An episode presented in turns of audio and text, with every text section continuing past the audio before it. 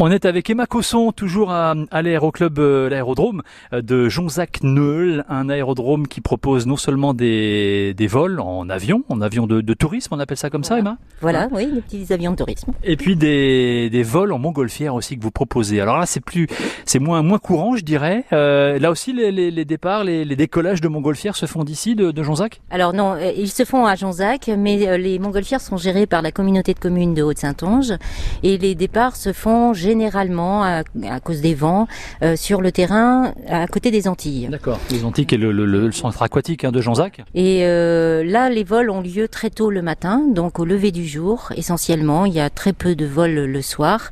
Une montgolfière vole soit le matin, soit le soir, deux heures avant le coucher du soleil. D'accord. C'est en raison des vents, sans doute, qui sont peut-être pas trop forts ou pas assez. Des thermiques, et, ah. etc., de, de, la chaleur et de, des différences de température entre l'intérieur de la nacelle et l'extérieur, et l'air okay. extérieur. On prend généralement deux passagers par nacelle. Nous n'avons pas de grosses euh, -hmm. nacelles. Et à un moment, je vous appelle, enfin j'appelle les personnes qui sont inscrites euh, quand les pilotes me disent que le créneau est bon pour le lendemain matin. Admettons que les conditions soient parfaites. On est là, on, il est 6 heures du matin. Comment est-ce qu'on va, on va décoller et comment, où est-ce qu'on va partir d'ailleurs?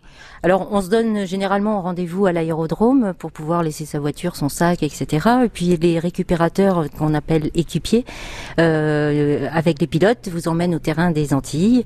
Il y a la préparation du, du ballon qui va durer environ une heure, euh, une 50 minutes à une heure le vol proprement dit, qui également dure 50 minutes à une heure de, de, de temps. On atterrit là où le vent et éole nous aura euh, conviés. C'est ça la montgolfière, ça ne se dirige pas en fait, hein. on suit les vents tout simplement. C'est le, le vent qui, qui va décider, donc le pilote a forcément avant étudié le sens du vent, euh, va savoir à peu près dans quelle direction et euh, lui par son expérience a déjà repéré plus ou moins des, des espaces d'atterrissage. Et en suivant après l'atterrissage, il y a encore trois quarts d'heure à peu près de pliage du ballon, etc., de rangement.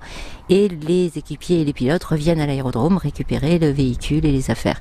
Et là encore, on en prend plein les yeux. Sans doute en plus tôt le matin, la, la, la vue là, doit être magnifique, hein, les, les, couleurs aussi magnifiques. Avec des paysages somptueux, ouais. le, le, lever du jour et la, le survol sur la canopée, les, les petits lapins, les sangliers, ouais, etc. Quelques vignes sans doute. Ah, c'est vrai qu'on voit les animaux aussi euh, quand on est en, en montgolfière. Parce qu'en plus, ce qui, est, ce, qui est, euh, ce qui peut être pas mal par rapport aux avions, c'est qu'on est toujours dans le silence, non?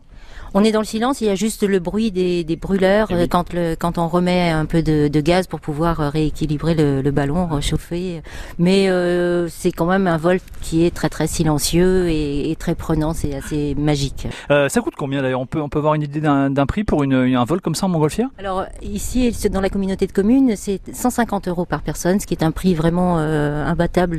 Même en France, on n'a pas ce, ce genre de prix. Ouais. Donc c'est vous qu'il faut appeler Emma pour, pour réserver hein, au numéro de téléphone que vous avez donné sinon on appelle peut-être l'office de tourisme directement? Voilà, l'office de tourisme également pour les avions peut prendre des réservations et me les transmet et je contacte ensuite les personnes. Merci beaucoup Emma, à bientôt.